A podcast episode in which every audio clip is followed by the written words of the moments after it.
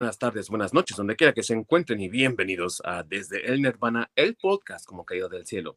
Los saluda su anfitrión, Ding Dong. No necesito psicólogo, no necesito ningún doctor, les juro que así soy, eh, de, de, de menso.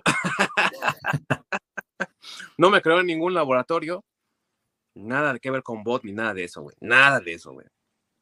Pero a veces sí eh, llega a pasar que mis queridos amigos que tengo aquí se me alocan, se me ponen como salvajes como los boys. Y de este lado tengo a la versión mexicana del Mother's Milk. Mi queridísimo Masake, ¿cómo estás? Muy bien, este, no, pues quisiera ser como el Mother's Milk, por lo menos físicamente, pero pues no. quisiera, ¿no? sí, no, no, no, ahí sí. Creo que no me, ahora sí, este, en The Voice creo que no me, no tengo un personaje, este, un personaje con el cual me identifique físicamente, pero, este, digamos que en personalidad, pues sí hay varios, así como que pedacitos de varios. y bueno, allá en las lejanías del Canadá, celebrando el Día de la Independencia Mexicana, como debe de ser, mi queridísimo Orc, allá escondido. ¿Estás seguro que no te estás escondiendo del Homelander, güey? Algo así. Ya ves cómo se ponen. Has de ser también su hijo, ¿verdad? Y dime que sacas rayos por los ojos o algo así. no sé cómo William Wallace, saco fuego por la boca y rayos por el trasero. sí, sí. Y bueno, amigos, el día de hoy vamos a hablar de la adaptación del cómic de Garth Innis, que se ha convertido fácil en una de las mejores, si no es que la mejor serie que tiene en estos momentos Amazon Prime en su servicio de streaming. Ahí al lado de cosas como Terminal List, también eh, Invincible y otras tantas maravillas que ha tenido. No son todo bodrios como La Rueda del Tiempo. Y The Voice parece haberse ganado no solamente a la comunidad en general, sino un nicho muy especial dentro del grupo de comiqueros. Así que el día de hoy, aquí en Nirvana, le vamos a dar el tratamiento nerdoso y vamos a manosear esta serie que ya tiene no solamente tres temporadas al aire, sino que ya está la luz verde y ha comenzado la filmación, si no recuerdo bien, va a la mitad ahorita la filmación de la temporada número 4 de The Boys. Así que hay de esta serie para rato. Sin más preámbulo, entonces, comenzamos.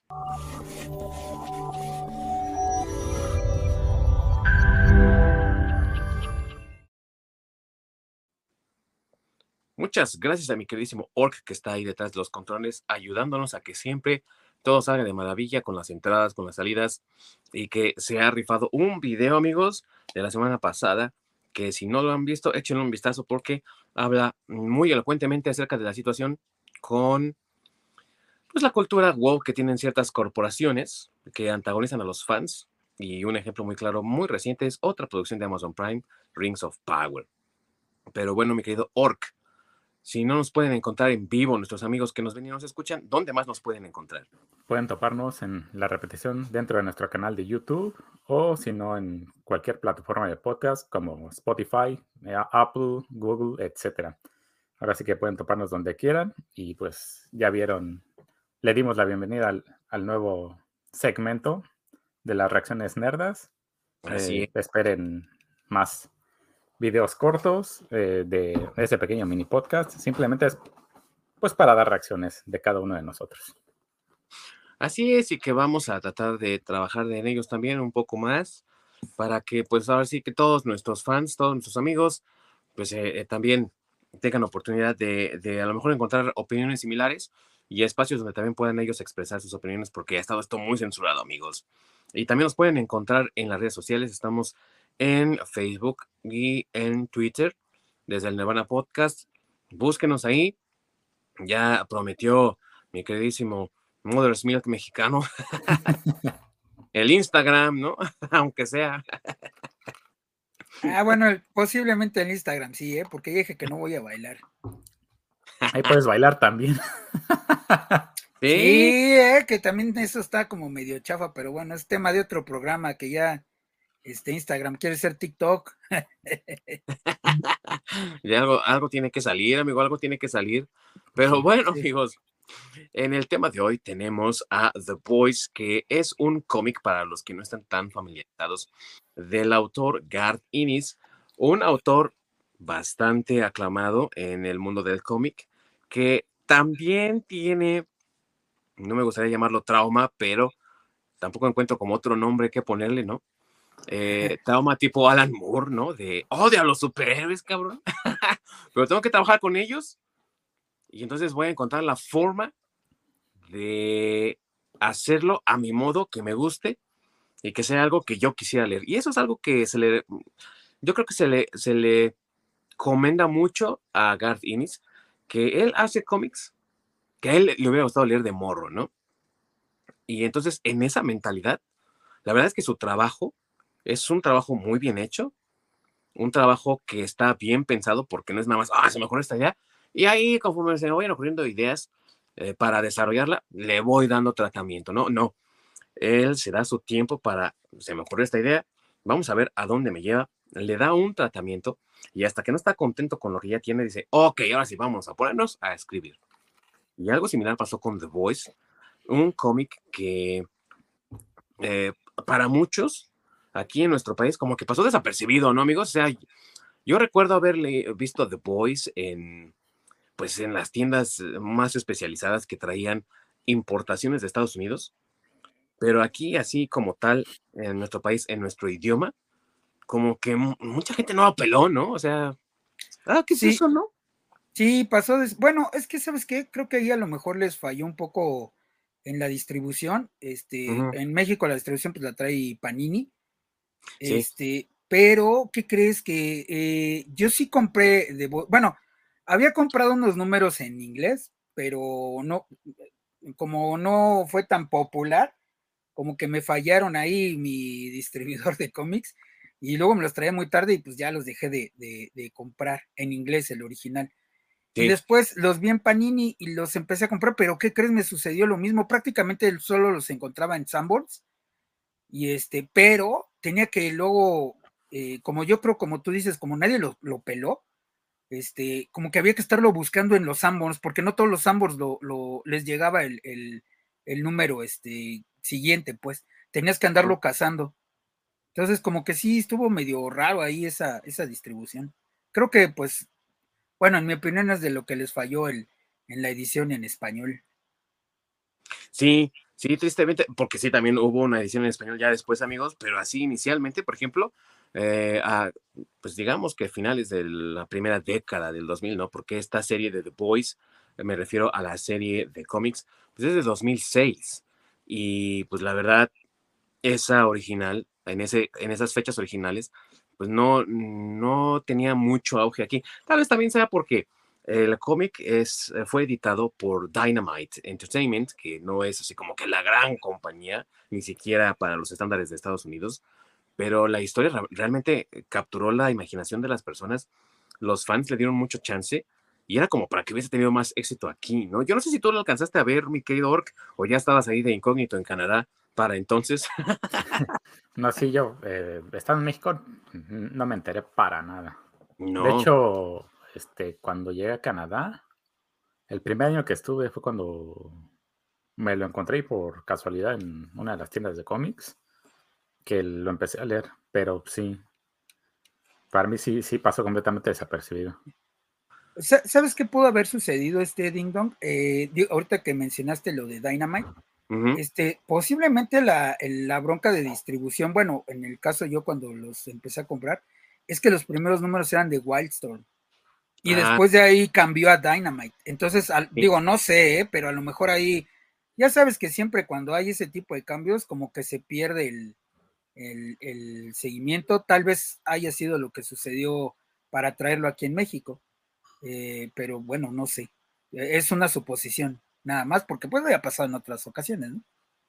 Sí, sí, no, se, pintan solos para ese tipo de cosas y eh, también no me sorprendería porque la brutalidad que ustedes ven en televisión, queridos amigos, que han visto The Boys por Amazon Prime, pues no está tan lejos de lo que se veía en las viñetas, ¿no? O sea, la, la, la, primera escena de la novia de Huey, por ejemplo, es casi cuadro por cuadro, ¿no? Lo que pasó con, con ella en el cómic y dices tú, güey, o sea, empezamos rudos, ¿no? En este cómic, y estamos hablando aparte de 2006, que sí es cierto que ya había una apertura muy amplia de estilos y de géneros en los cómics y que ya había pues más brutalidad en ciertos cómics. Estamos hablando de que apenas estábamos a un año de Civil War, que fue también uno de esos cómics que impactó a mucha gente por su brutalidad de cierta forma.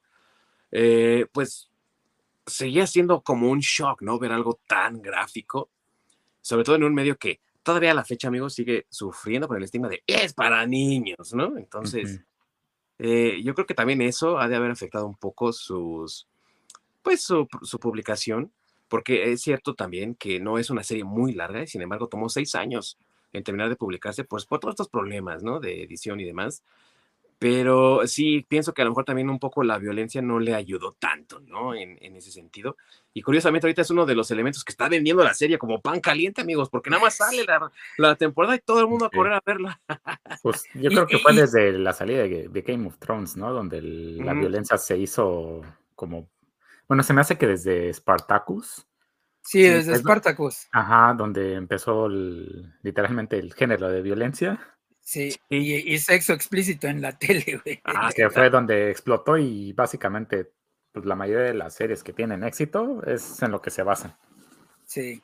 Y, eso que la serie de televisión este, también tiene inclusión, o sea, digo, ah, que hemos hablado, tiene inclusión, pero no, no se siente forzada. O sea, e, eso me parece algo muy bien de la adaptación de, del cómic a. Bueno, porque cabe aclarar, amigos, que el cómic no es exactamente igual que la serie. No. Este, aquí sí podríamos decir que la serie está basada en el cómic, porque sí cambian muchos, este, eh, pues varios personajes, eh, pero la historia es básicamente la misma, ¿no? Este, por ejemplo, este, eh, Stonefront en el, en el cómic es hombre, y pues acá en la, en la serie es, este, es, es, mujer, ¿no? Lo cual no le causa ningún, ningún problema a la serie, pero bueno, tiene ese tipo de cambios. Eh, digamos que es un poco Game of Thrones, ¿no? los que leían los libros de Game of Thrones al mismo tiempo que, que veían este, la, la, la, serie, pues ahí veían que había cosas diferentes. Todo llegaba a, llevaba al mismo final, se podría decir, pero como por diferentes caminos, ¿no? Lo mismo que Walking Dead. También Walking Dead, si leían el, el cómic y veían la serie, este también traía algunas cosas diferentes, pero a fin de cuentas llegaba al mismo, al mismo final, ¿no? Bueno, al, sí, al mismo, bueno, es que ya no he leído la verdad los últimos de Walking Dead. Sí, pero, pero se supone que la idea era esa, ¿no? Que van a llegar al mismo final. Sí, lo que sí es de que, por ejemplo, con The Voice, sigue un poco más la línea de cómo va la historia a diferencia del Game of Thrones, que uno es culpa del autor, el que como le ha dado huevo a terminar y lleva como 20 años diciendo que ya está terminado el libro. Pues por eso los de, los de HBO dijeron, pues a la chingada, yo hago mi propio final. Sí. Porque sí, de pronto hubo, creo que desde la segunda, tercera temporada, donde ya se desvió, pero sí, bastante, que fue lo mismo que le pasó al, a The Walking Dead. Después de la primera temporada, sí, sí, sí hubo un desvío, pero muy cabrón. Y los fans lo empezaron a notar y empezaron a notar que esos desvíos crearon una inconsistencia en la serie y aunque se ha mantenido The Walking Dead, realmente los que eran fans del cómic de Robert Kirkman como que dijeron, güey, esto ya no se parece a lo que leímos. yo, yo la dejé de, seguir, o sea, llegué a ver temporadas, pero, o sea, no, ya, ya no la seguí porque sí se desvió muchísimo y llegó un punto donde se, se convirtió en una telenovela con zombies. Entonces ¿Sí? sí, fue decepcionante, la verdad. Sí. Y curiosamente aquí en The Boys, que también, o sea, estamos hablando de que está en la temporada 3, que es cuando eh, The Walking Dead empezó como a brincar el tiburón, como le dicen coloquialmente en los Estados Unidos, ¿no? Cuando las series empiezan a hacer cosas un poco desesperadas para generar la atención del público. Y sin embargo, The Boys, con todos los cambios que ha tenido entre cómic y la serie de televisión, realmente no está en ese momento de desesperación de, güey, ¿qué, ¿qué vamos a hacer para mantener al público atento a lo que estamos haciendo? Sino que realmente genuinamente está cautivando a la audiencia.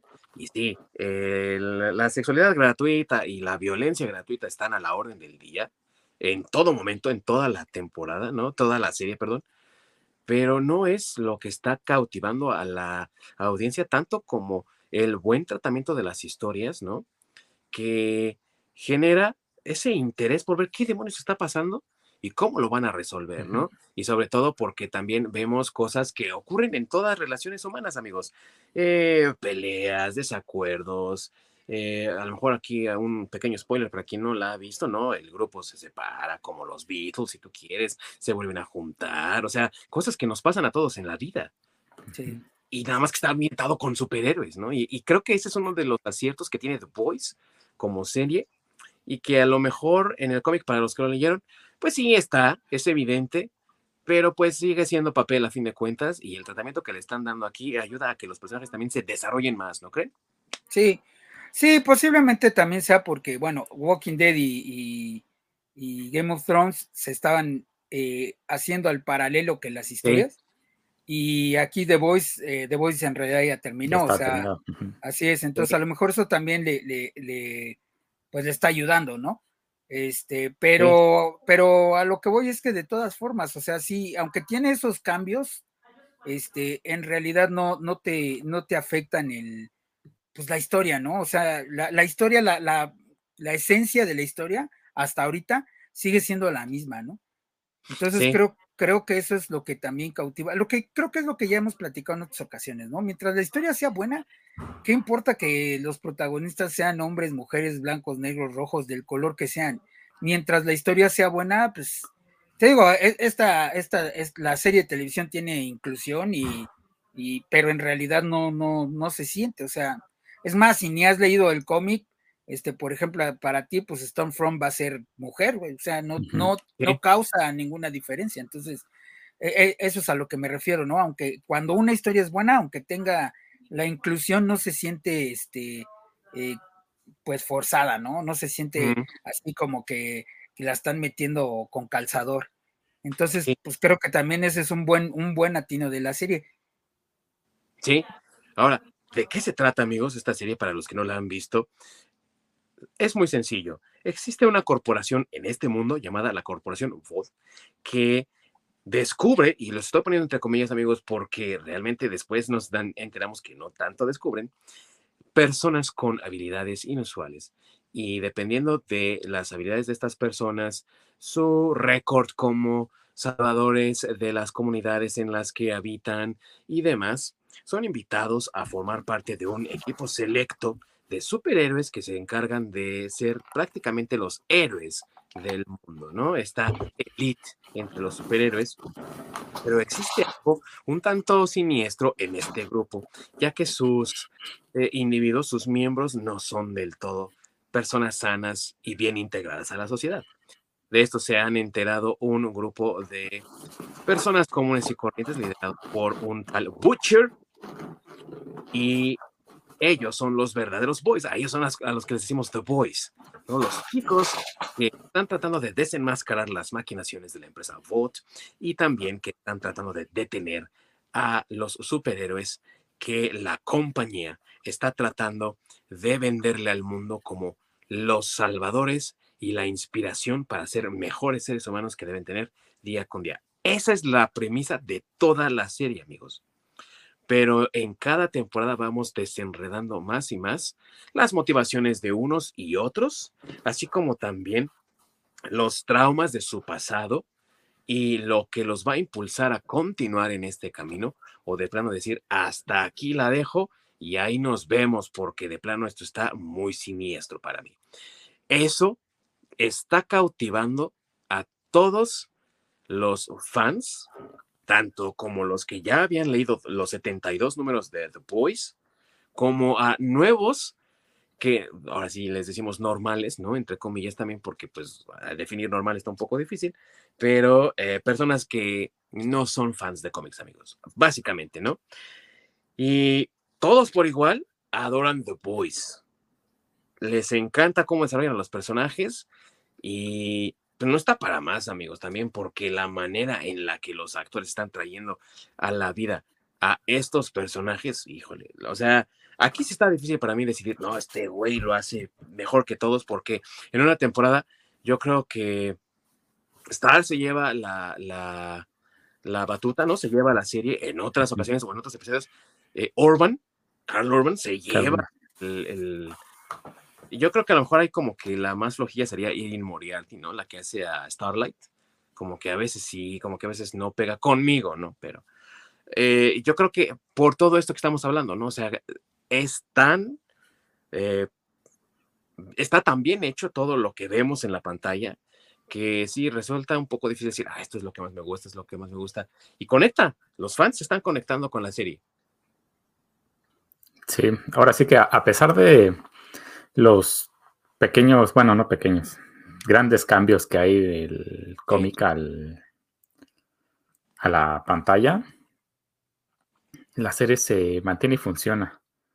Sobre todo porque tiene, pues sí, tienes cosas positivas, cosas negativas, pero lo que yo he sentido en, en cuanto a algunos personajes es que por lo menos la serie le da más profundidad al personaje, por ejemplo, al, de Homelander.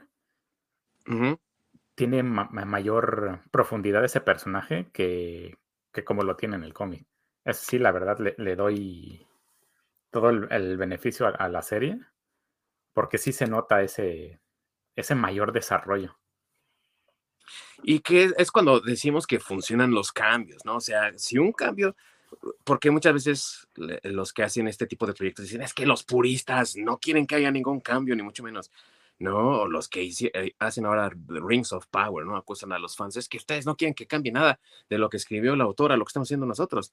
Pero es que se trata también de agregar con los cambios cierta dinámica. Por ejemplo, Madeline Sitwell, que es Lisa Chu, aparte de todo, ¿no? Para los fans de los 80, que la verdad, ah, o sea, a pesar de su edad y todo, se sigue viendo enterísima Elizabeth Chu y hace un papelazo en esta primera temporada de The Voice, por ejemplo.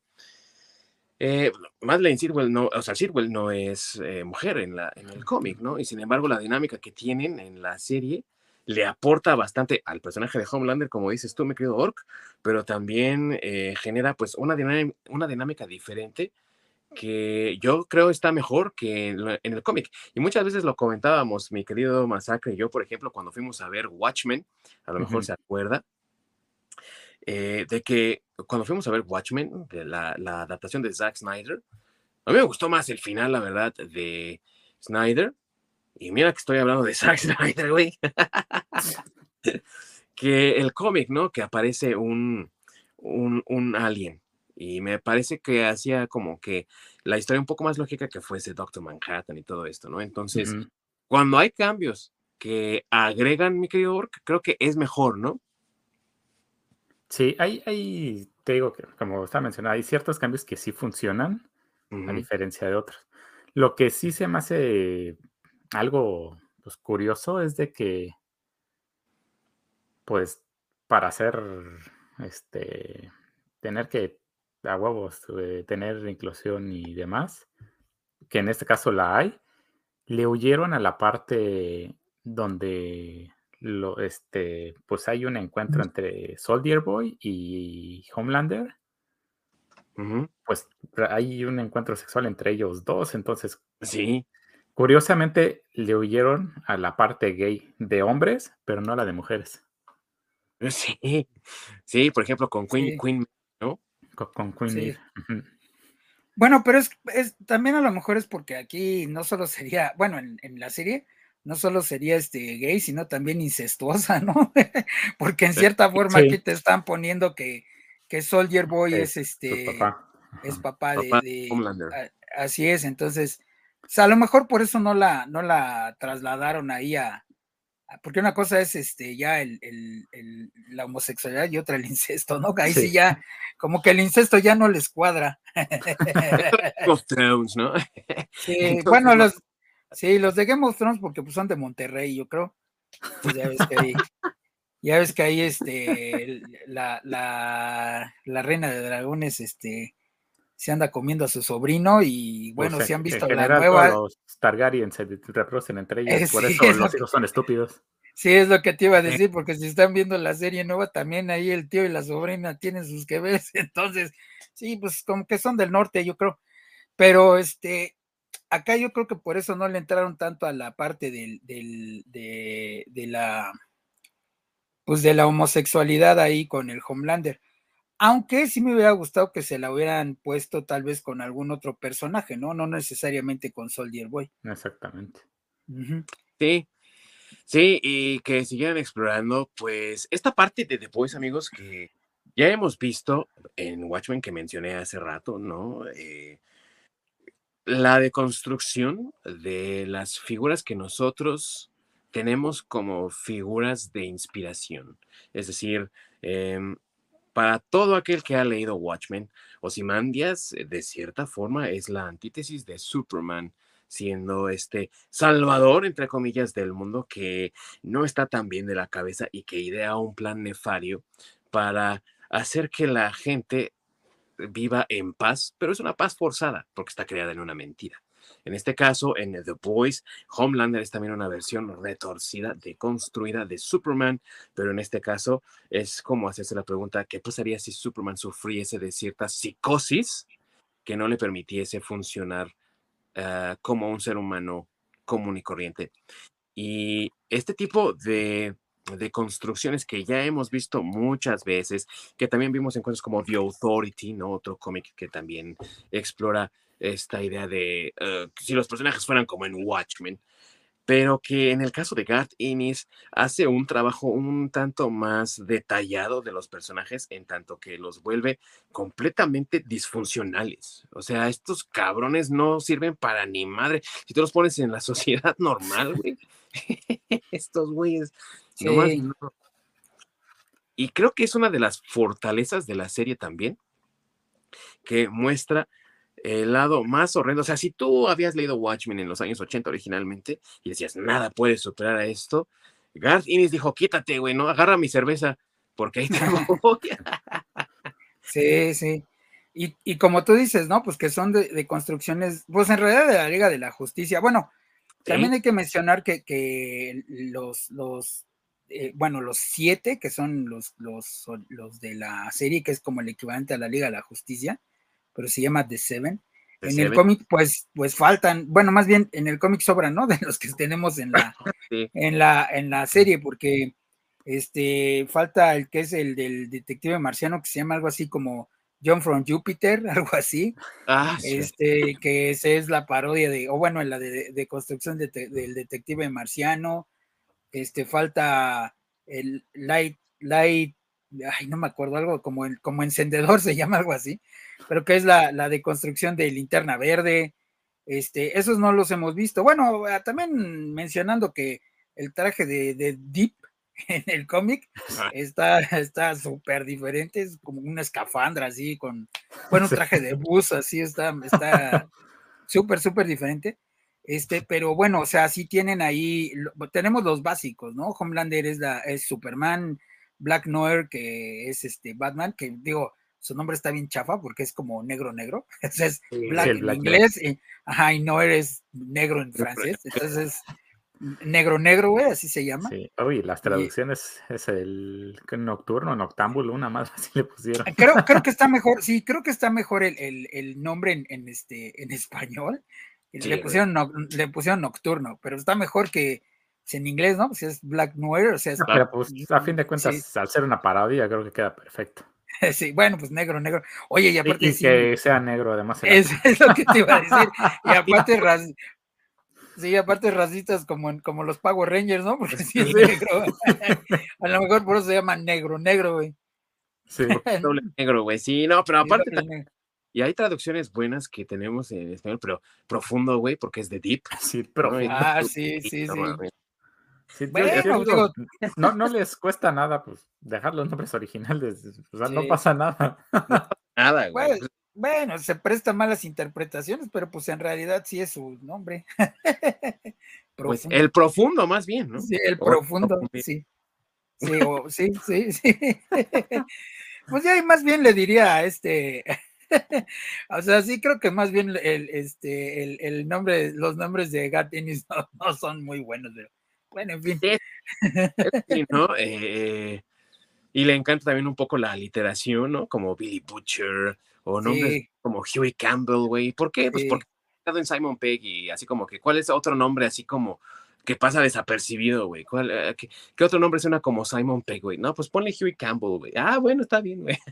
Sí, sí, sí, Oye, y que eso también está chido mencionarlo, ¿no? Que, que en el cómic, este, el, look de, de, Huey Campbell es este, pues el, el, pues el look de, o sea, lo reconoces luego, luego, no le, no le, no le fallas a que es Simon Pegg, ¿no? O sea, sí, lo has visto en un chorro de lados y dices, ah, pues ese güey sí es el del cómic. Y lo chido es que Simon Pegg aquí lo hace del papá de Huey, ¿no?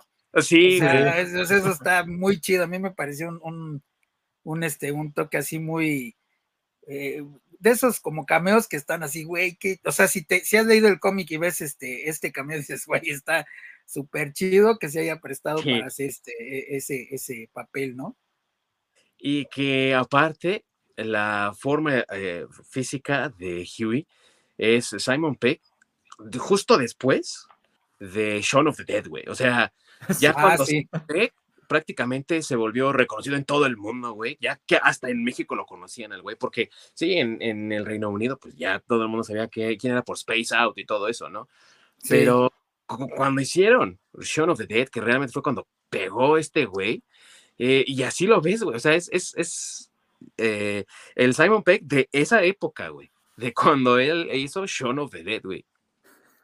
Sí, y, que deberíamos de hablar de Shaun of the Dead, ¿eh? porque También. hijo, está, es, es, si te gustan los zombies, creo que esa es la, la, película que tienes que ver, está buenísima. Sí, güey, sí.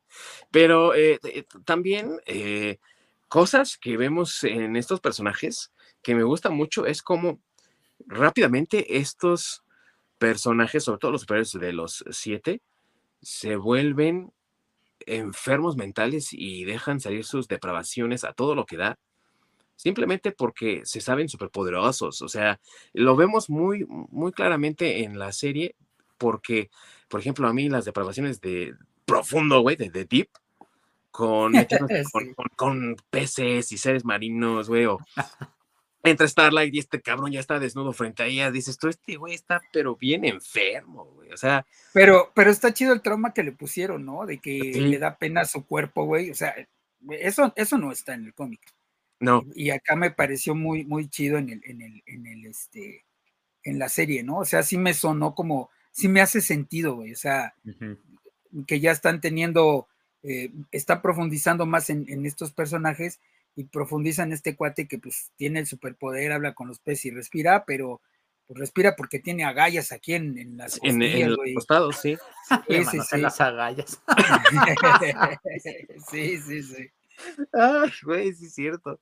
Pero es lo que decía Lorca hace rato, ¿no? El, el hecho de que cambien ciertas cosas por nada más cambiarlas no te va a dar el éxito. Tienes que cambiarlas con cierto, con cierta justificación. Y en este caso lo están haciendo para darle a los personajes una agencia a cada uno de ellos. ¿A qué me refiero con esto? Que cada uno viene de un pasado específico y cada uno tiene eh, que lidiar con ello en el presente y tiene una motivación al futuro, ¿no?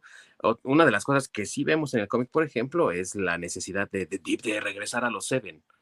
Y ahora sabes que por ciertos traumas que trae de atrás es que su presente se volvió tan de la chingada y por eso su futuro con The Seven es siempre incierto, ¿no? y a veces, por ejemplo, en la serie que ya regresa, pero tiene que eh, probar su lealtad y demás. O lo que pasa con A-Train, que es el que detona prácticamente la historia de Huey, ¿no? Al atravesar a su novia, güey. Porque andaba drogado el cabrón. ¿Y por qué? Por su deseo de mantenerse, porque, güey, ya pasó, ya siento que está pasando ya mi momento, ya me estoy sintiendo lento y no puedo renunciar a los Seven. Tengo que seguir Curiosamente es eh, como una alusión a lo que le pasa a muchos atletas, ¿no? Cuando eh, empiezan a perder relevancia y literalmente hacen cualquier cosa para, pues, para volver a estar presentes. Sí. Sí, y, que ahí con A-Train yo tengo como un, este, híjole, es que no sé, güey, o sea, ah, ya ves que A-Train pues lo manejan mucho como, como un deportista y así, y, pues es negro, ¿no? y, en el cómic no es negro, Entonces, aquí tengo así como que, chale, ¿quién está siendo el racista, güey? ¿El cómic o, la, serie. que lo está estereotipando? Pues este, Black Noir se supone que es güero. sí, sí, sí, sí, sí, o sea, bueno, Black, eh, Black Noir ahí el, lo que tienen es que este, bueno, voy a, ahí ya voy a spoilerear, ya sé que aquí no les importan los spoilers. Este, pero eh, es que ahí es diferente en la, en la historia del cómic, ¿no? Porque eh, Black Noir es un clon de Homeland, en el, en el cómic. Ajá, entonces, todas las cosas que hace, muchas, más bien no todas, pero muchas de las cosas malas que hace Homelander, en realidad no es Homelander es Black Noir vestido como, como Homelander. Y él es el que está haciendo todo este, todo este, eh, todas estas cosas malas, que por eso en, el cómic Homelander ni siquiera se acuerda. Este, eh, de hecho, cuando llegan ahí, cuando llega Butcher a pelearse con, con, con Homelander, le dice, es que tú hiciste esto y esto y esto. Y dice, ah, no mames, yo ni me acuerdo de eso. Y, este, y resulta que es cuando le dan el giro de tuerca y llega Black Noir, se quita la máscara y es el clon de Homelander. Y entonces dice, no, pues es que él no lo hizo, lo hice yo. Y entonces ahí tómala, ¿no? Y que se relaciona con una de las partes centrales de la historia de, pues, pues ya de esta tercera temporada incluso, ¿no? Pero que es parte de la, de la serie por completo, que es, eh, porque lo vemos desde la, desde la primera temporada, ¿no? Eh, Vought dice que ellos hacen como una especie de scouting para encontrar a seres con superhabilidades, porque es algo como innovador que ha pasado en el mundo. De repente la gente empezó a tener poderes, pero en realidad ellos son los que a través de las drogas, que precisamente también vuelven al A-Train un adicto de mierda, es que ellos fueron creando a las personas y entonces mucha gente fue sometida, como los padres de Starlight, ¿no? Por ejemplo, en la serie, eh, fueron sometidos a experimentos para ver si tenían hijos superpoderosos y entonces después estos son monitoreados y si lo ameritan, reclutados por bot para ser parte de los Seven, ¿no? Entonces, este plan así como nefario, por decirlo así en términos de supervillanos, es lo que también desata eh, muchos de los conflictos de que estas personas no son personas. O sea, vemos a Homelander en la serie en muchos flashbacks, él ni siquiera tuvo una, una vida, ¿no? Antes de ser parte de los Seven. Era un experimento de laboratorio que era tratado como tal. Entonces, por eso su empatía, su conexión con los demás, pues está toda fregada porque no la, no la desarrolló jamás al ser un experimento científico, ¿no? Eh, justamente al no tener una familia, no desarrolló esa parte de humanidad. Ajá, así es. Entonces, eh, esta parte juega un papel importantísimo en la psicopatía que presenta después y también en los, pues, los mommy issues que tiene con el personaje de Sidwell, ¿no? De Elizabeth Shue. que también está, o sea, eh, está eh, escrito de tal forma que tú sientes, pues te sientes mal por el cabrón a lo mejor de que, güey, este güey está bien tocado pero que no por ello vas a justificar los actos indecibles como eh, eh, una de las mejores partes, por ejemplo, de la primera temporada, cuando deja el avión ahí caer, güey, y que ah, Queen Maeve dice, ah, este güey es un, es un hijo de la chingada, ¿no?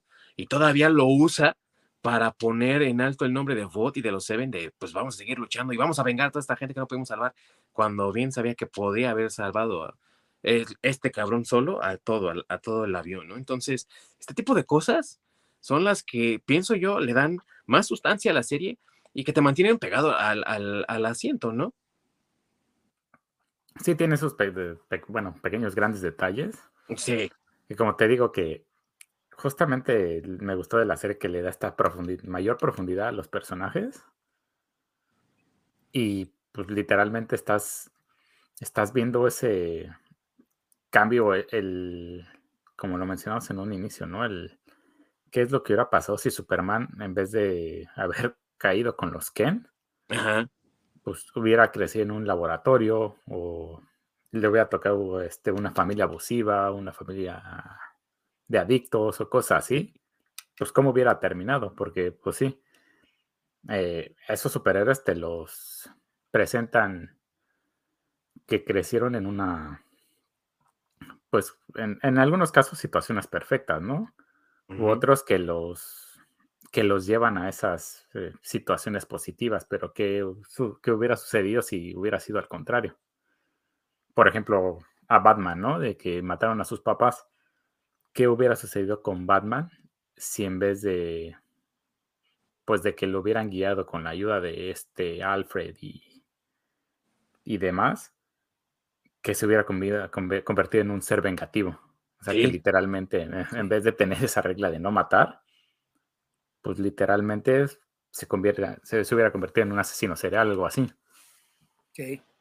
Y una de las partes que me llama mucho la atención también es el tratamiento que le dan a Wonder Woman, vamos a decirlo, con Queen Maeve, de pues ella eh, sabe que tiene potencial para liderar, sabe que tiene buenas intenciones, es a lo mejor la menos inestable mentalmente hablando, pero que guarda este oscuro secreto de su sexualidad y que por ello también no quiere verse expuesta y entonces accede a las eh, eh, cosas más horribles que se le pueda ocurrir no solamente a la compañía, sino a Homelander como el líder del equipo, y que parece estar esperando su momento, pero que se da cuenta de que mientras más espera, más catástrofe ocurre alrededor de ella, ¿no?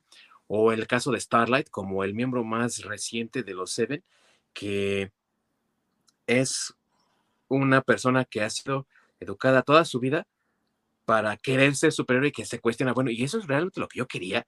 O sea, yo quería realmente ser superhéroe, realmente quería ser parte de los Seven. Y no solo eso, sino que al conseguir su, vamos a llamarlo, sueño dorado, ¿no? Su trabajo de ensueño, de convertirse en miembro de ese grupo, se da cuenta de que está lleno de enfermos mentales, de abusos de poder, de que hay conspiraciones, maquinaciones, que algo extraño y nefario está ocurriendo dentro de la compañía y también dentro del grupo, que Homelander es un inestable y que trata de ayudar por amor a Huey a desenmascarar esto, pero que al mismo tiempo tiene que jugar su parte para no ser destruida, ¿no? Y la moralidad o, o el juego moral que ella tiene que estar lidiando, que creo que también le da más peso al personaje, ¿no? Sí, literalmente se da una zambullida a la mierda, básicamente. y a cada rato, güey, porque también ese Homelander, hijo de la chica. sí. Oigan, pero o sea que también es que al mismo tiempo, eh, digo, eh, sí estamos hablando de este entorno de superhéroes y demás, pero al mismo tiempo también es este eh, una crítica a las corporaciones, ¿no? O sea, ya si, si ves tanto el cómic como la serie, realmente también tiene ahí una crítica a las corporaciones porque pues nos habla de que muchas de las decisiones, tanto en, esa, eso es como algo eh, compartido tanto en el cómic como en la, como en la serie, que eh, muchas de las decisiones o de las cosas que suceden son también por decisiones de la compañía, o sea, de la corporación. o sea, por ejemplo, en, la temporada 1 de The Voice en el, en el cómic, recordemos que todo esto lo están haciendo porque ellos mismos empiezan o, sea, la corporación, empieza a darles este suero, eh, o bueno, empieza a hacer estos experimentos con extranjeros para acusarlos de terrorismo y así poder ganar un contrato de, con, la milicia estadounidense, ¿no? Y que también se, maneja en la serie de manera magistral con lo que acabamos de hablar de cuando Homelander deja caer el avión, ¿no? Porque todo está, eh, es una maraña tremenda que ha creado la corporación y que Homelander sabe, ¿no? O sea, le dice Sidwell, bueno, Elizabeth Shue, ¿no? Güey, tienes que hacer esto, hazlo por mí, ¿no? Lo manipula, lo maneja. Y entonces es de que esto tiene que pasar para que se, se haga la conexión con lo que está ocurriendo en el extranjero, que ahora la gente está desarrollando poderes, pero que es la misma compañía que lo está haciendo para generar mayores ganancias, ya que ellos ven a los superhéroes, los, se los venden a la gente prácticamente como los salvadores, sí, pero ellos están haciendo ganancia a través de películas, documentales, merchandising, güey. ¿no? Y que no está, y que no está alejado de la realidad, ¿no? Como este, Exactamente. como lo he visto muchas veces, como este, no sé, guerra en Ucrania. pero digo, cosas por el estilo, ¿no? Sí, pues justamente, ¿no? Esa eh, crítica o parodia de sí mismo, del mismo Amazon, justamente con lo que hacen con Queen Myth de descubren que es lesbiana Sí. Y entonces, Ah, sí. pues toda la mercadotecnia alrededor de que ella es lesbiana, de que es la superhéroe lesbiana, de que lesbiana esto y lesbiana lo otro, y de que, ah, somos inclusivos y demás, pues sí, justamente lo que está haciendo Amazon, sí. justamente lo que está haciendo Netflix, lo que está haciendo Disney, etcétera. Entonces sí, es como ese tipo de, de maquilaciones que producen todo este tipo de material, eh, tendencias, videos virales, todo con, el, eh, con el simple hecho de vender. Sí. Sí. Y, Y, y que- que. Ah, no, adelante, adelante. nada más comentar que eh, llama mucho la atención porque el creador de la serie, Eric Kripke, que es fan de, sí es fan del cómic, pero que es súper de izquierda el güey y súper woke, güey. Y aún así Sí. no te toca el corazón para criticar incluso la misma ideología que a lo mejor él apoya muchas veces, ¿no? Sí, sí, sí, sí. Y, y que vuelve, o sea, digo, perdón que insista con esto, pero volvemos a lo mismo, ¿no? O sea, aunque tiene muchas cosas de, de eh, woke la, la, la serie, eh, están como justificadas, están bien desarrolladas, no están metidas con calzador y, y la gente creo que es lo que queremos, ¿no? O sea, está bien si quieren llevar su, su agenda política, pero siempre y cuando haga sentido en una buena historia, unos buenos personajes, este, y, y que no se vea así, pues lo que dijimos, ¿no? Metida con calzador. Ah, bueno, y aparte algo que no hemos mencionado es que también aquí escogieron un elenco muy bueno, ¿eh? O sea, los actores que salen son, Ah, sí. sí, o sea, por Carl Urban, eh, a mí se me hace un Ah, actor. como William Butcher, sí. Sí, No, le- una le- perfecto, sí. Sí, y le super queda, y aparte es un actorazo, o sea, este, no sé, cuando lo has visto en La Momia, cuando lo has visto en este, en, en El- George, en el George Dredd, El George Dredd, o sea, ese güey. sí, Y aparte él también exigió que no le quitaran el casco a George Dredd, güey. Él fue de los primeros que ah, dijo, no sí, quitas cabrón casco, güey. sí, sí, No. sí, sí. No, o sea, ese es un, es-. Sí, es un actorazo, creo que está infravalorado porque Sí, creo que él está como para hacer muchos papeles porque creo, creo que es muy bueno. Este, bueno, el ya, poder de los anillos. Sí, ¿eh? Ah, sí, sí, también. Este, también este, ay, sí, no puedo pronunciar muy bien su, su nombre, pero Jensen Knuckles, el que le hace de, de Soldier Boy. Ah, Jensen. Knuckles. eh, ajá. sí, sí, sí, que él también, este, cuando salía, bueno, en la serie de, Supernatural. de Supernatural. Supernatural, sí, a mí él se me hacía mucho mejor actor que, que, que su compañero. Y el personaje me gustaba más, creo que era más rudo que su compañero. Pues no es de que fuera más ruido, es más rudo, simplemente una personalidad diferente. Sí, sí, sí, pero digo, o sea, a mí así, así, así se me figuraba, pero, pero sí me, sí me, este, sí me latía, ¿no? Y luego hay algunos que no había visto yo antes, o a lo mejor sí, pero no los recuerdo eh, en otros papeles, pero que creo que están haciendo un papel súper bueno, que es, por ejemplo, este Tomer Capón, el que lo hace de Frenchy. Ah, ¿qué hace Frenchy? Sí. Sí, ese cuate, no recuerdo haberlo visto en algún lado, pero creo que Frenchy le está quedando súper chido el, el- el personaje, o sea, lo está haciendo muy bien, creo yo. Y también este Hugh Campbell, que pues es Jack Quaid, que eh, también por ahí, bueno, Hijo de Eh, Dennis Quaid. hijo de Dennis Quaid y de Meg Ryan, Es, es, o sea, y, y yo no lo había visto tampoco en algún otro lado, pero creo que lo está haciendo muy bien también. No, y ¿sabes qué, güey? Hay un cabrón ahí, un tal Giancarlo Esposito, güey, que hace al, al presidente de la compañía. güey. Ah, sí, sí, No, sí. güey Edgar Stan. Sí, sí, sí, sí. no sé qué más ha sí. salido, güey. Creo que dicen que en un tal Breaking Bad, güey. sí, sí, sí. Ese sí. chavo tiene futuro. Este chavo tiene futuro, güey. Sí, sí, sí. Igual, la- lo mismo que hace con Gustavo Fring, güey, que hace incluso con, con en, en el Mandalorian, que es ese personaje que es malo, pero no malo porque lo veas matando a todo el mundo, sino porque es intimidante, güey. Pues eso es lo que hace y, y- y lo hace muy bien, la neta. Sí, güey, o sea, como Moff Gideon, como Gustavo Fring, solamente tiene que ver, güey, para intimidar. Y cuando lo presentan en la primera temporada, güey, dices, no, sí, este güey es el más maldito de todos, güey. Sí, Nada más de verlo, güey. Pues hasta en el juego de, creo que es el Far Cry, donde él aparece Ah, sí, como villano, sí, también. sí, no, es... eh, no, y, y, es parte también de este legado que habla mi querido Masacre del buen casting que han hecho con The Boys, ¿no? Sí, sí. tiene sus excelentes momentos toda la serie. Sí, sí, sí. Y, y, lo que te digo, creo que todos están haciendo un buen papel. Este, bueno, por lo menos yo sí se las compro. Hay algunos obviamente mejores que otros, como siempre, pero creo que aquí las actuaciones se han ido, se han ido parejas, ¿no?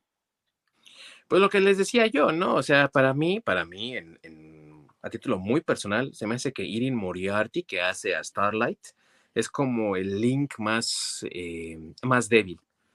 No sé, o sea, yo a veces siento que es como muy inconsistente su actuación. Al principio como que sí se le veía muy, yo la veía como muy verde a lo mejor, sí ha mejorado bastante, eh, muchos han notado que se hizo una operación y que ya no se ve incluso similar a ahora en esta última temporada, ¿no? Pero lejos de ello, creo que eh, la consistencia con el personaje a lo mejor, no sé también si tiene que ver con cómo está eh, siendo escrito, sí hay muchas variaciones entre Starlight del cómic y esta Starlight, pero creo que a lo mejor sea la que más necesita ponerse al tiro, ¿no? Porque incluso hasta los más... Anthony Starr, güey, o sea, ¿quién había oído hablar de él, cabrón? Yo nunca había oído hablar de él y qué buen Homelander hace, güey. Ah, sí. Bueno, salen este. En, sí lo habías visto, este, digo, porque yo lo, cuando vi donde más había salido, dije, ah, neta, sí es cierto, pero este. no me acordaba. Sí, ya no, sí, exacto, así de, ah, chinga, sí es cierto, no me acordaba. Pero ahorita, ¿qué crees? Me volvió a ir, pero, pero sí lo has visto. Ahorita, ahorita recuerdo dónde y te voy a decir, ah, neta, sí salió ahí. Y yo, ah, sí. sí, sí, sí, sí. ¿Sabes qué? Es como de esas canciones que, este, que las escuchas y, pero, y te gusta mucho, pero no sabes quién la canta. Ah. Este, es este güey, es así. Pues sí, sí puede ser así, pero, pero la verdad es que sí, eh, tiene ese, ese, buen casting también, eh, The Boys, y tiene también eh, buenos momentos de intriga que se van alineando a la historia como la forma en la que termina la temporada número uno con, eh, ¿qué crees, güey? Homelander no mató a tu esposa, sino que, pues sí, sí la violó, güey, pero sobrevivió y tiene un hijo el cabrón, ¿no? Entonces, de ahí se agarra Butcher para su venganza contra Homelander, pero al mismo tiempo en la temporada número dos está el problema de, güey, existe ahora una nueva epidemia que es explosión espontánea de, de, cráneos, güey, ¿no? Stormfront, güey. ¿No? Eh, eh, o sea, y, que todo eso se va como adhiriendo a la historia y que va creando tensiones. Por ejemplo, la temporada número 12 me parece, eh, pues, supera mucho a la 1 en ciertos aspectos, en otros no tanto, porque precisamente genera tanta tensión esto que es como los boys ya están hasta la madre y dices, ya, güey, ya no podemos continuar con esto. Yo quiero una vida normal con Starlight, Starlight ¿no? Dice el Huey el Butcher eh, eh, obsesionado en acabar con los Seven, o sea, se va todo así entrelazando y al mismo tiempo que se va entrelazando y estás tratando de descubrir, bueno, güey, ¿por qué está explotando la cabeza de la gente? ¿Quién lo está haciendo, güey? Tú piensas, Homelander, hijo de la chingada, ¿no? Y se van eh, desarrollando los, las tramas y se van resolviendo estos misterios. Creo que es también legado de no solamente buenas actuaciones que ya hablamos, sino de buena escritura. Está bien escrito el material y se nota la atención al detalle y el cuidado que le tienen a contar una historia que sea coherente y que sea cohesiva, ¿no? Que esté, que, que se mantenga ella misma y no que esté ahí toda tambaleante y digas tú, güey, esto está hecho con las patas, ¿no? Exactamente, ha tenido justamente mucha cohesión y mucha coherencia. Y se ve, se ve bien integrada. Sí. Es lo más importante. Sí, se ve bien integrada. Ahora, Salió en China. ¿Eh? Salió en ah. China. Ah, el Homelander, sí, sí. pero nada más sale creo que en un capítulo, ¿no? O algo así. No, pero tiene algo, tiene más recientes, así como en, en una serie así, este, no tan mala, tiene ahí ya una participación más, más grande. Nada más que no me acuerdo cuál es, pero te digo que sí lo has visto, así te digo, eh, voy a buscarla y seguro la vas a ver y vas a decir, ah, neta, sí es ese güey, sí me acuerdo. A ver, lo voy a buscar ahorita, pero mientras lo estoy buscando y todo para seguir platicando y no dejar en suspenso la situación, amigos. Eh, como dice Ork, tiene sus detalles también, no, no todo es miel sobre hojuelas y hay bemoles. Y creo que uno de ellos es también la sobreindulgencia con la violencia, ¿no? O sea, En la primera temporada, la verdad, sí me dejó impactado cómo muere la novia de Huey y cómo matan al, al que es invisible, güey, que se ah, sí. Mete la bomba por el trasero. A, trans, a Translucid, ¿no? A Translucid, oye, pero, oye, pero también, ¿sabes qué?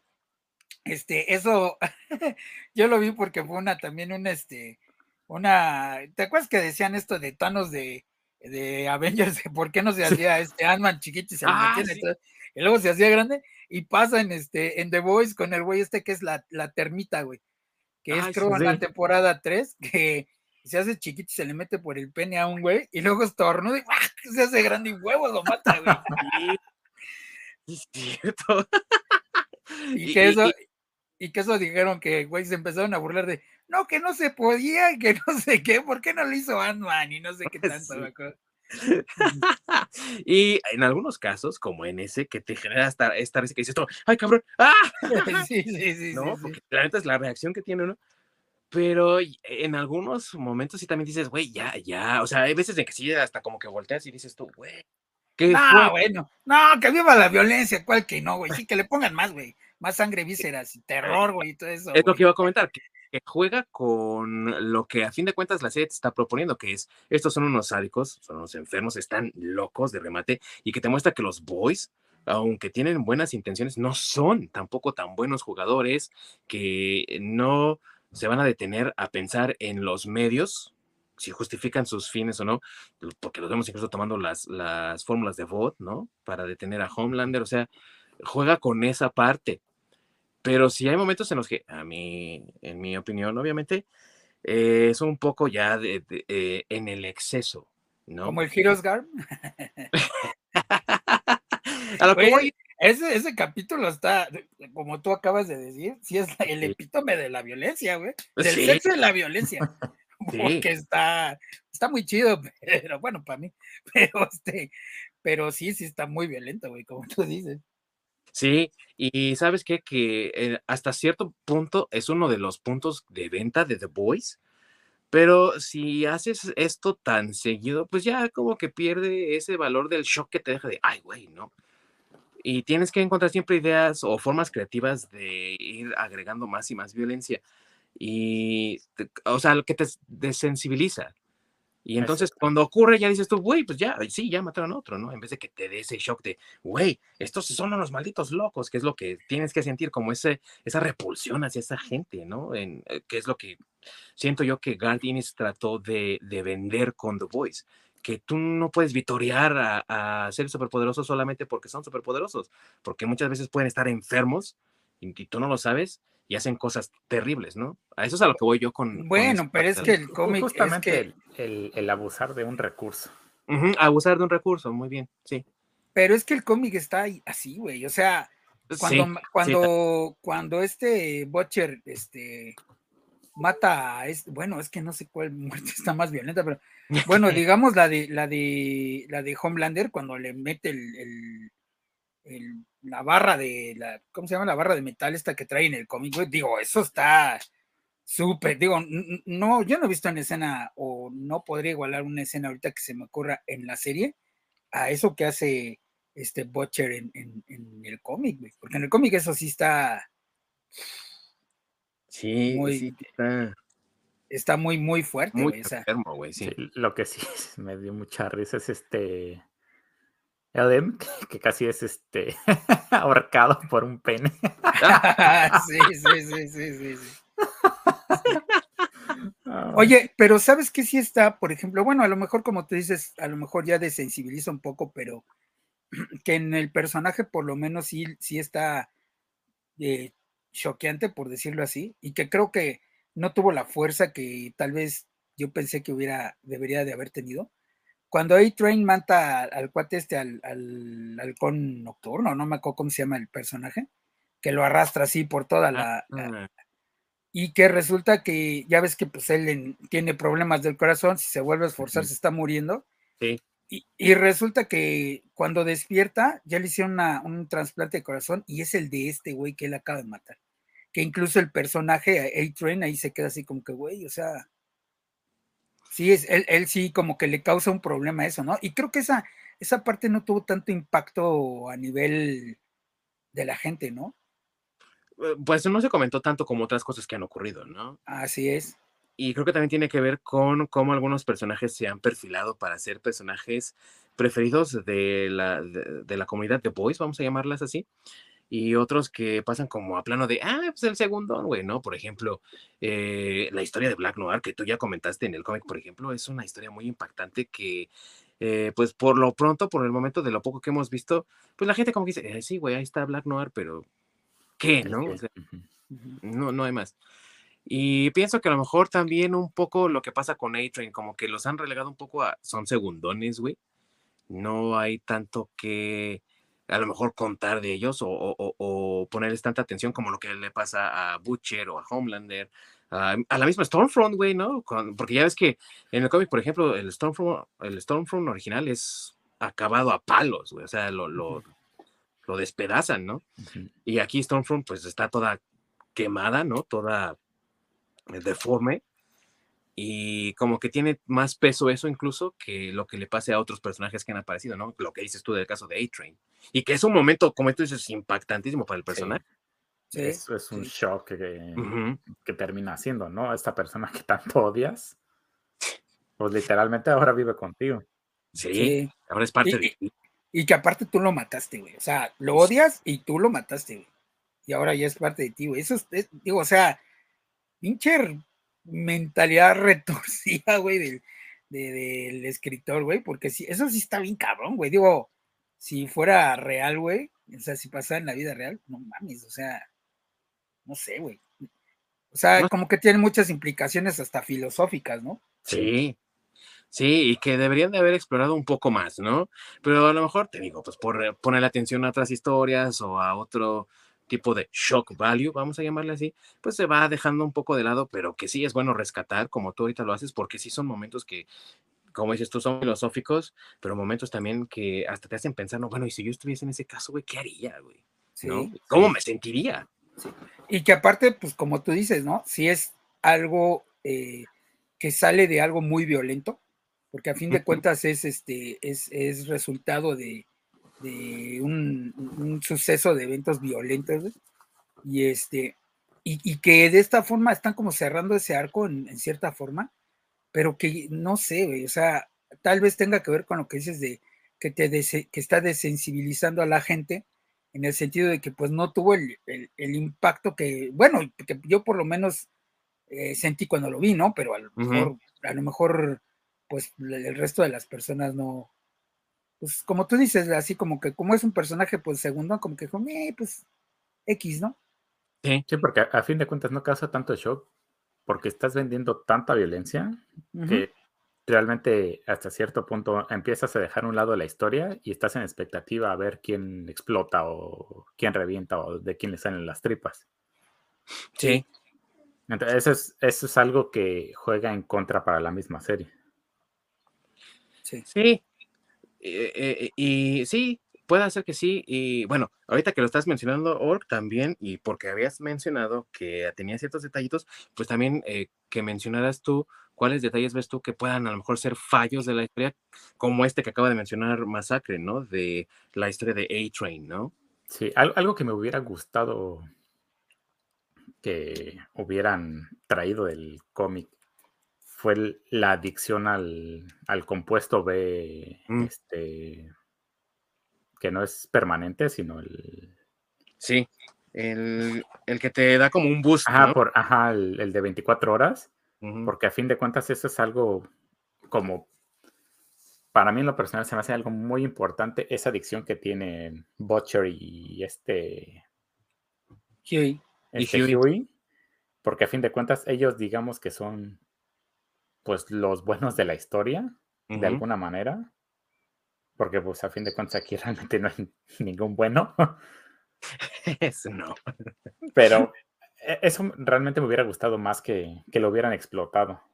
Porque sí, de un inicio te, te, pintan a Huey, ¿no? Como este, pues, chavo bueno que a fin de cuentas es tanta su desesperación y toda la situación pues lo lleva literalmente a reventarle el trasero a Translucid, ¿no? Sí. Entonces, No sé, sí, sí me hubiera gustado más que aunaran más en, en esa parte donde, pues a fin de cuentas, en el cómic, ellos dos son adictos a, a utilizar esa, esa droga para, pues, para reventar la madre a los, a los héroes. Sí, y en este caso no se le presta tanta atención y hemos visto manejado en mejor manera en otros casos con igual personajes que no tienen superpoderes, como la historia de Batman, güey, cuando su adicción al Venom que es lo que le da su poder a Bane, ¿no? Por ejemplo. Ajá, exactamente. Y es una historia muy fuerte de Batman, güey, o sea, y, y, de los años 90 aparte. Y lo vemos explorado como con más profundidad, pero en este caso estamos hablando de que eh, The Boys, ¿no? No son superhéroes al estilo Batman, son justicieros, si lo quieres ver así, son eh, personas, en el caso de la, de la tercera temporada, ¿no? Que trabajan para, lo, para Victoria, ¿no? En los asuntos estos eh, de superhéroes para las, la CIA, para el gobierno. Y su adicción los pone en jaque muchas veces en sus vidas personales, pero también incluso con su trabajo, ¿no? Y aquí pues vemos a Huey que está como muy contento y hasta con un traje bien fancy, ¿no? Trabajando para esta senadora. ¿Es senadora, no? ¿O qué? Sí, ¿no? ¿Es senadora? Sí, sí es senadora. Uh -huh. y, y Butcher, ¿no? Tratando de traerlo de vuelta, pero no vemos así como una consecuencia. Exactamente. Ajá. De esto. E-, es el punto, ¿no? La, la consecuencia de esa adicción. Uh -huh. Sí, así es. Porque a fin de cuentas, en la temporada 3, pues se termina arreglando todo de manera positiva con Starlight y sí. digamos todo. Queen Maeve incluso. Exactamente. Sí, es, es, es verdad. O sea, para una historia tan cruda, como que acaba muy color de rosa, ¿no? En ese momento con, con Starlight. Y sí, con como que esas partes. Otra cosa que me gustaría resaltar también es, digamos, la crítica y la parodia que hace a la misma sociedad. Cuando este, están entrevitoreando y abucheando a Homelander. Uh -huh y donde él voltea en el público, ¿no? El que le grita, este... Ah, no me acuerdo que el que le gritan en contra de Homelander. Se agarra, voltea y así, pues no me agradó el comentario y literalmente lo explota. Sí, sí, güey. Y toda la gente como que se queda pasmada en un inicio y luego lo empiezan a vitorear. Sí. Justamente esa desensibiliz desensibilización de la, de la gente como tal ante este tipo de situaciones que se termina normalizando. Sí. Es, es, es, un punto que me gustó mucho cómo se abordó. Sí, y que a lo mejor también por eso es que existe tanta violencia en la serie y trata de desensibilizarte a ti también, ¿no? De decir, güey, o sea, ve, le puede pasar a cualquiera, ¿no? Te está pasando a ti viendo esta serie. Eh, pero sí, ocupar el recurso creo que es en exceso, ¿no? Eh, es en detrimento de la, de la serie para generar este shock, ¿no? pero eh, también tiene pues esta virtud de que está contándote una historia de, de, locos, todos están mal de la cabeza.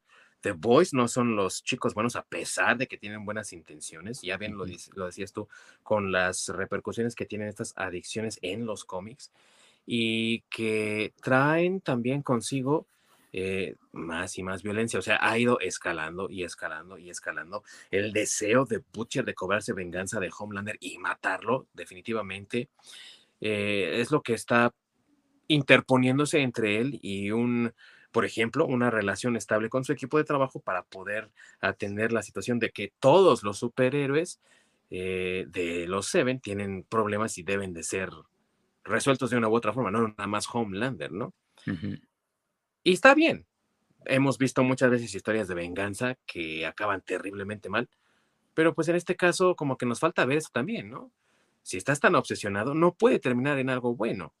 Y sin embargo, no vemos tampoco en Butcher la mayor consecuencia más que, pues a lo mejor la relación que establece con el hijo de Homelander, ¿no?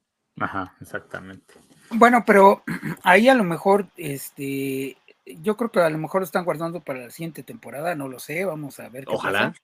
Porque recuerda que al, a, ahorita al final de esta temporada, este, le dicen a, a Butcher que pues por su adicción a, al compuesto, pues ya nada más le queda poco tiempo de vida, ¿no? Sí. Que de, es el cliffhanger de, de esta temporada, sí. Así es, entonces a lo mejor pues ya lo van a explotar ese, eso un poco más ahorita que en la siguiente temporada. Digo, yo quiero creerlo, ¿no? Por cómo va. Ojalá que sí, eh, porque da para mucho todavía la serie. Estamos hablando de que ahorita creo que lleva que como la mitad de la, de la serie del cómic, me refiero, ¿no?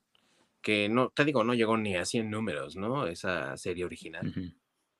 Tampoco se podría llamar miniserie, pero es finita, ¿no? O sea, sí tiene un comienzo y tiene un final. Entonces, ahorita pues vamos como a la mitad, si no recuerdo mal. Hay que leer los cómics de nuevo. Sí, sí, bueno, conseguirlos porque yo ya no acabé de, conseguirlos todos. No, no, ni yo, pero, eh, vamos por ahí, ¿no? A la mitad. Sí, yo creo que sí. Pero, pero lo que pasa es que ya, ya no podría decir yo eso porque pues, hay muchas cosas que ya, ya son muy diferentes. O sea, por ejemplo, Queen Maeve en el, en el cómic la matan. Este, Soldier Boy también lo mata. Bueno, para empezar, hay dos Soldier Boys, ¿no? Este, porque uno sí muere y, que aparece en el cómic es como el heredero, eh, heredero por decirlo así, pero es, es, un imbécil y también lo mata.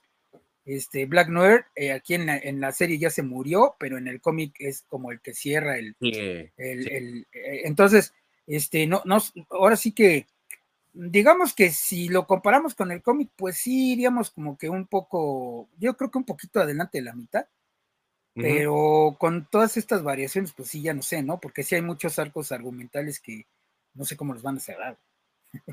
y que ese fue el problema, que ha sido el problema de Walking Dead, que empezaron a matar personajes que debían de seguir con vida porque hacen otras cosas y entonces los reemplazaste, ¿no? El caso más evidente, el de Michonne, que termina casándose con eh, Grimes, ¿no?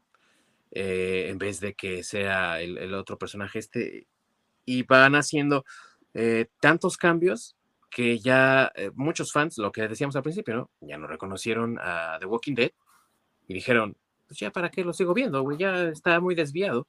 Sí, no, desde el, desde el personaje de Daryl, que ah, realmente no existe, y la, serie se empezó a, mover en al, pues alrededor de él más que sobre Rick Grimes, que en teoría debería ser el personaje principal.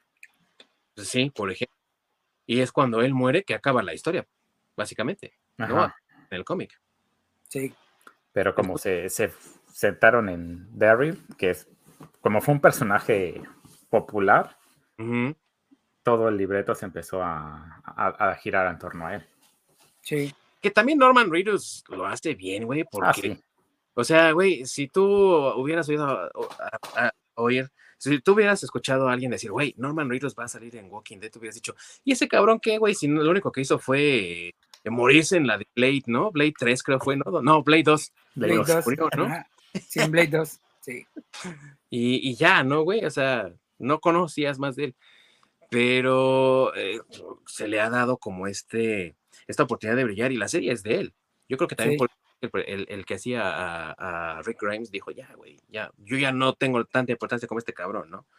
Pero es un riesgo que tiene The Voice, ahorita con personajes a los que les han hecho cambios, quienes mueren, quienes viven. Es un riesgo que está corriendo The Voice, pero tengo fe en que va a estar mejor adaptado en primer lugar, por lo que ya comentamos, de que la serie ya fue concluida y muchos años antes de que empezaran la serie de televisión. Y en segundo lugar, porque lo que sí adaptan fiel del cómic lo están haciendo bien. Y están contándonos historias interesantes. Y ahorita lo que queda de ver es cómo se va a desarrollar todo esto de en la temporada número 4 de el outcome de lo que vino de Starlight, de Queen Maeve y todo lo que vimos en la temporada número 3 y qué repercusiones va a tener y lo que decía el masacre, ¿no? ¿Qué es lo que va a pasar con Butcher? Si es que va a morir o va a encontrar una solución a, la adicción al complejo B, ¿no? Hay que ver.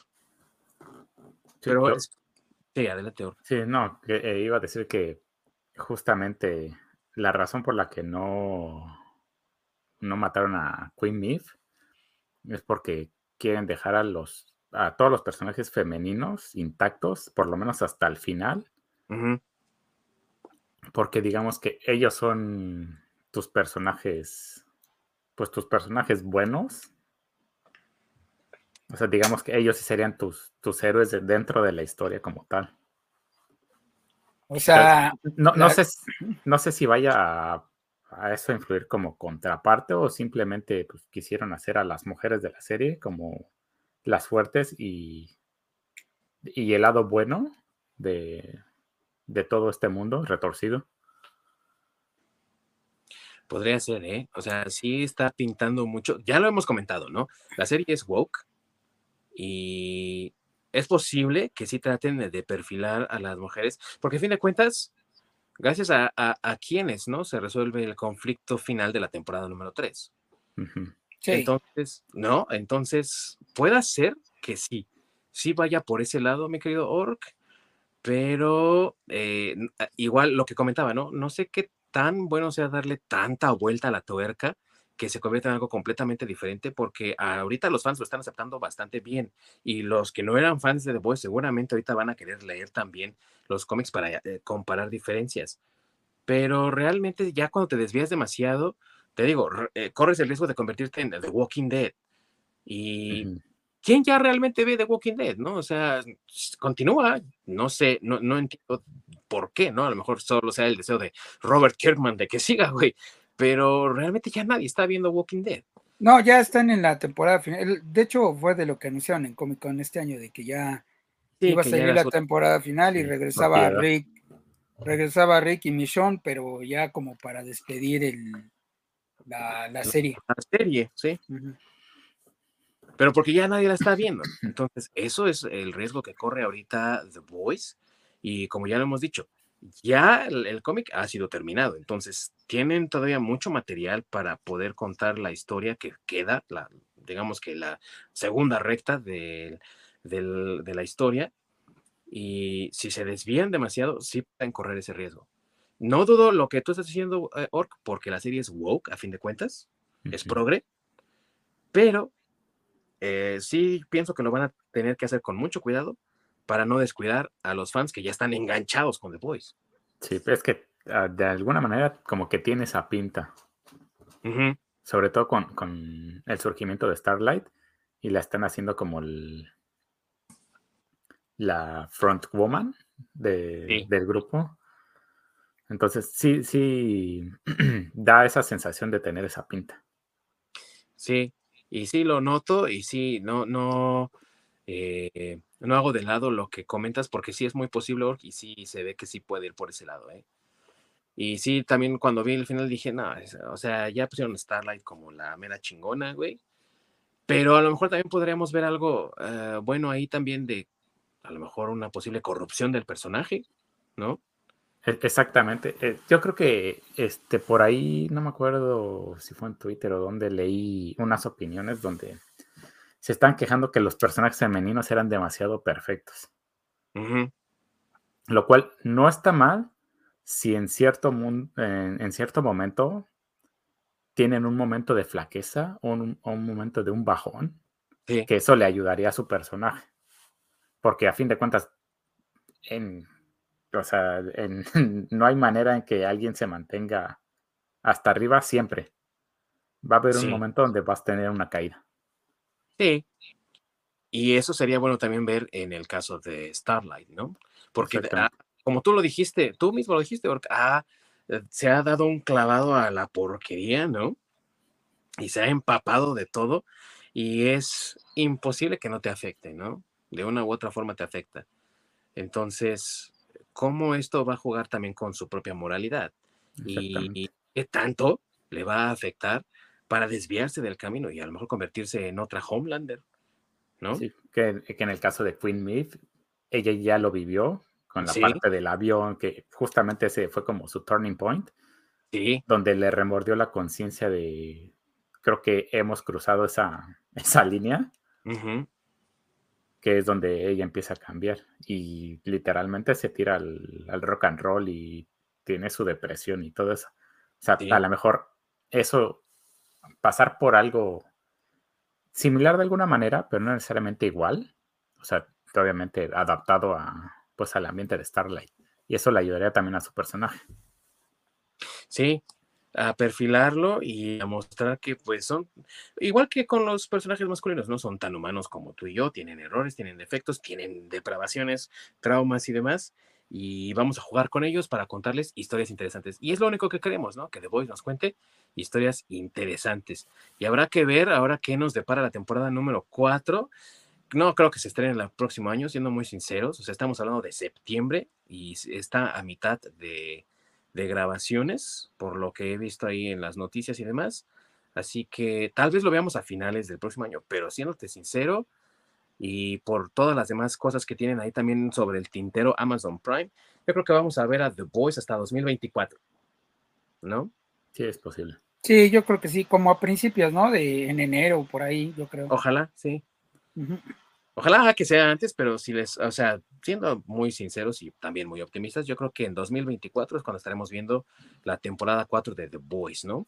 Sí, otra, otra cosa que me gustó de la serie fue el, lado rosa este que tiene entre este French y, y ah, este ah, químico. Se, me, se, me, hizo una parte muy padre porque literalmente rompe con todo lo que está, con todo esto sanguinario. Tiene como este momento lindo, este momento así muy rosa. Y ellos, e, e, esos dos actores tienen muchísima química, muchísima. Sí, no, sí, la, y yo creo que por eso fue que agregaron esa parte también, porque eso no está desarrollado en los, cómics, ¿no? Pero yo creo que vieron la interacción que tenían estos dos personajes y dijeron, vamos a, explorar esta parte de aquí, ¿no? Creo que aquí hay algo y ha funcionado bastante bien, ¿eh? Exactamente, así es como literalmente este, la florecita creciendo en medio del, del montón de caca, pues sí. toda la destrucción y toda la cosa, toda la horripilancia que, que ocurre ahí, sí, no. Eh, la verdad es que, amigos, The Boys es una serie que vale mucho la pena ponerle atención. Eh, por la forma en la que nos cuenta una historia que a lo mejor, como ya les dijimos, hemos visto en otras ocasiones con otros autores, con otros personajes, pero que en este caso se está viendo desde otra perspectiva, haciéndose otras preguntas, tratando de responder otras, pero sobre todo con eh, buen ánimo. La verdad se nota que todos se la pasan de maravilla en esta producción desde el staff, los actores, todos se la pasan de maravilla y los fans también se pasan un muy buen rato. Hay gente que eh, ve The Voice religiosamente cada semana cuando está la temporada vigente. Y hay otros que se la avientan, pero así, ¿no? De corrido. Sí. En una sola sentada, amigos, los ocho episodios, las ocho horas, porque eh, se ha convertido en un fenómeno. Y creo que es lo mejor que tiene ahorita Amazon Prime por ofrecer, junto con The Terminal List. Y, la NFL. y la NFL. Y la NFL. y nada más porque eso no lo producen ellos, pero bueno. pero tienen derecho. Está muy Sí. Así que amigos, si ustedes todavía no han visto The Boys, las temporadas 1, 2 y 3 están disponibles en este momento en Amazon Prime. Si tienen el servicio, no duden en revisarlo. Si no tienen el servicio, me parece que ahorita Amazon Prime te da un mes, ¿no? Eh, libre para que pruebes el servicio si es que lo quieres o no. Y si lo eliges tener también, eh, te das un descuento por el primer año. Así que aprovechate para ver The Voice completita y coméntanos, danos tu opinión acerca de esta serie que está dando mucho de qué hablar en la comunidad comiquera y también con todos los demás, ¿no? Con personas comunes y corrientes que eh, no disfrutan a lo mejor tanto del género de cómics. Algo más, amigos, que deseen agregar antes de que nos despidamos de esta reseña de The Voice. los mismos memes que hace las redes sociales de The Voice, que son geniales, que literalmente crearon una página de, bueno, una cuenta de Twitter de bot, donde ponen madres acerca de, The Voice. E, e, este me hace excelente. Hay unos buenísimos de que salen de The Deep. Se me hacen excelentes y me dan muchísima risa. Eso sí. Los de Homelander también están ah, con las caras que hace, también. Sí, sí pero que, los ponen los mismos, pues las mismas redes sociales del programa, ah, se me hace excelente. Ese de si el si el atún es el pollo del mar, ¿por qué no el pollo es el, el atún de tierra? Pensamientos profundos con Deep. Pendejadas así, me dan mucha risa ha creado una subcultura alrededor de los memes, ¿no? Que son como, existen memes y memes de The Voice, güey. Sí, sí, sí, sí. sí, o, como ese de, de, Invincible, ¿no? De piensa, Mark, piensa, así como son se ah, aparte, güey, ¿no? esos son memes que son aparte, güey. o utilizan también fotos de, pues, de los actores de su vida, de su vida cotidiana y lo relacionan con, con The Voice también. Con The Voice. Se hace, se hace excelente. Sí, sí. Eh, la verdad es que sí tiene también mucho, se ha convertido eh, yo creo también por la naturaleza de Amazon Prime como servicio de streaming, amigos, que no es tan popular como lo fuese a lo mejor Disney Plus o HBO Max, la misma Netflix.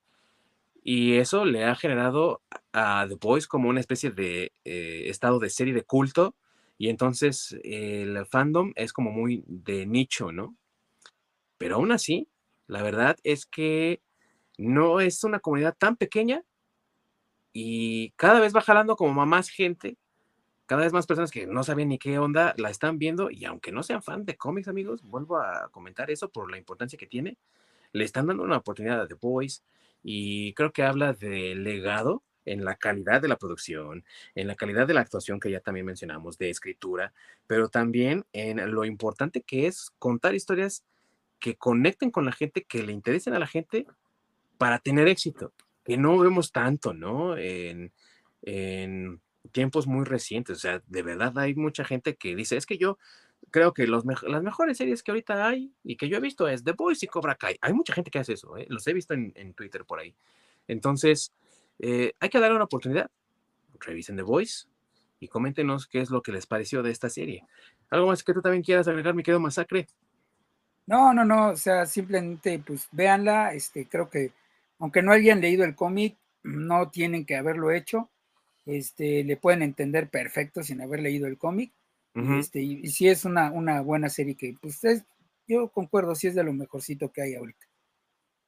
Sí, tiene mucha calidad y amigos, de verdad, si después de ver The Boys en Amazon Prime, ustedes deciden que quieren saber más de este universo y quieren leer el cómic, háganlo ordenen ahí a su tienda de cómics local o con algún eh, eh, dealer ahí, a lo mejor en el rock show de confianza que tengan que les pueda conseguir. Amazon, Amazon los tiene. Amazon los tiene. Amazon misma, exactamente. De cualquier forma que lo quieran conseguir, pero consíganlo, amigos. Apoyen el cómic independiente. Eh, no porque sea Dynamite o porque lo haya publicado primero Wilson, no. Pero porque el cómic independiente tiene mucho por ofrecer y no todo es Marvel y DC, amigos. Hay muchas cosas allá afuera que valen un montón la pena. Y yo diría que The Voice está en esa categoría de obras que son independientes de las dos grandes compañías de cómics de Estados Unidos, que tienen algo que dar, algo que ofrecer a la comunidad, a los consumidores. Así que apoyen este tipo de proyectos, amigos. Si les interesa después de ver la serie leer el cómic, consíganlo, como ya les he dicho, ¿no? De todas estas formas y de Amazon también, que Amazon también lo tiene, lo pueden ahí ordenar y que les llegue a la comodidad de sus hogares. Denle oportunidad al cómic independiente. Que no, mis amigos, que es importante. Exactamente, porque muchas veces el cómic independiente tiene cosas más relevantes y mejores que el, que el cómic. Y, mejores historias, no están comprometidos con nadie, no le deben nada a nadie y entonces son muy libres.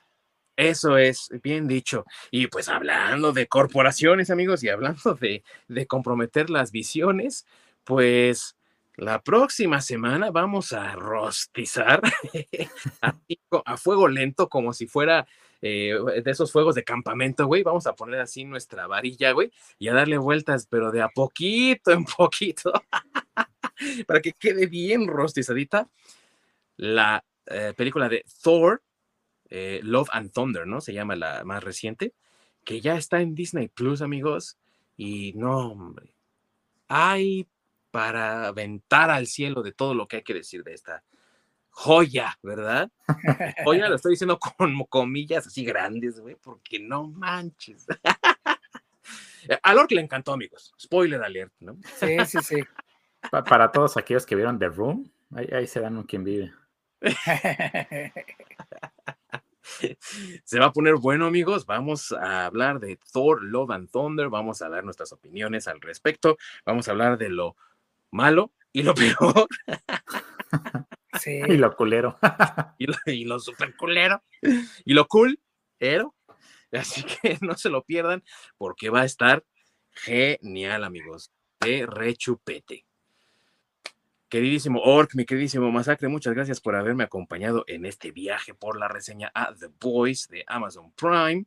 Y también muchas gracias a todos los que nos vieron el día de hoy a través de nuestra transmisión en vivo en Twitch. Recuerden, como dice siempre mi querido Orc al principio del programa, que si no nos alcanzan a ver en el programa en vivo, ustedes nos pueden ver en la repetición en YouTube y también nos pueden encontrar en diferentes plataformas de streaming de podcast como la de Apple, la de Google, la de Spotify y ya estamos también explorando otras muchas opciones para que nos puedan encontrar en donde ustedes se sientan más cómodos de escuchar este tipo de programas y también si no nos quieren ver porque entendemos que somos feos, ¿verdad? Recuerden que nos pueden encontrar también en las redes sociales, en Facebook y en Twitter, como desde el Nirvana Podcast. Y ya mi querido Mother's Milk mexicano va a hacer el Instagram. Va a bailar también. ya veremos. Y ya veremos. Y ahí cuéntenos también de sus opiniones, sugerencias, todo lo que nos quieran comentar acerca de lo que es el mundo del entretenimiento, el mundo de la cultura pop, que es en lo que estamos nosotros pues un poco más insertos. Gracias a todos. Disfruten de este fin de semana patrio en México. Ya ven ahí a New York, aunque está escondiéndose del Homelander allá en las tierras de la tundra canadiense, ahí está bien mexicano con su playerísima. Así que ya saben, no hay pretexto de donde esté uno a celebrar este fin de semana patrio, mis queridos amigos. Se despide de ustedes el Ding Dong, mi queridísimo Mother's Milk mexicano, mi buen masacre. Ya quisiera estar como él, lo repito. y no me cansaré de decirlo. y no me cansaré de decirlo, altísimo y mamadísimo. Y mi queridísimo Masacre, eh, perdón, no es cierto, mi queridísimo Orc, escondido allá en las tierras canadienses. Sí, como el buen, este, ¿qué es? El white blanco.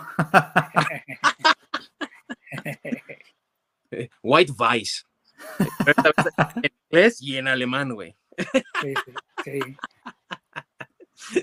Y bueno, amigos, los vemos aquí en la próxima edición de Desde el Nirvana. Gracias por acompañarnos. Que la pasen todos muy bien. Córrela, mi querido Orc.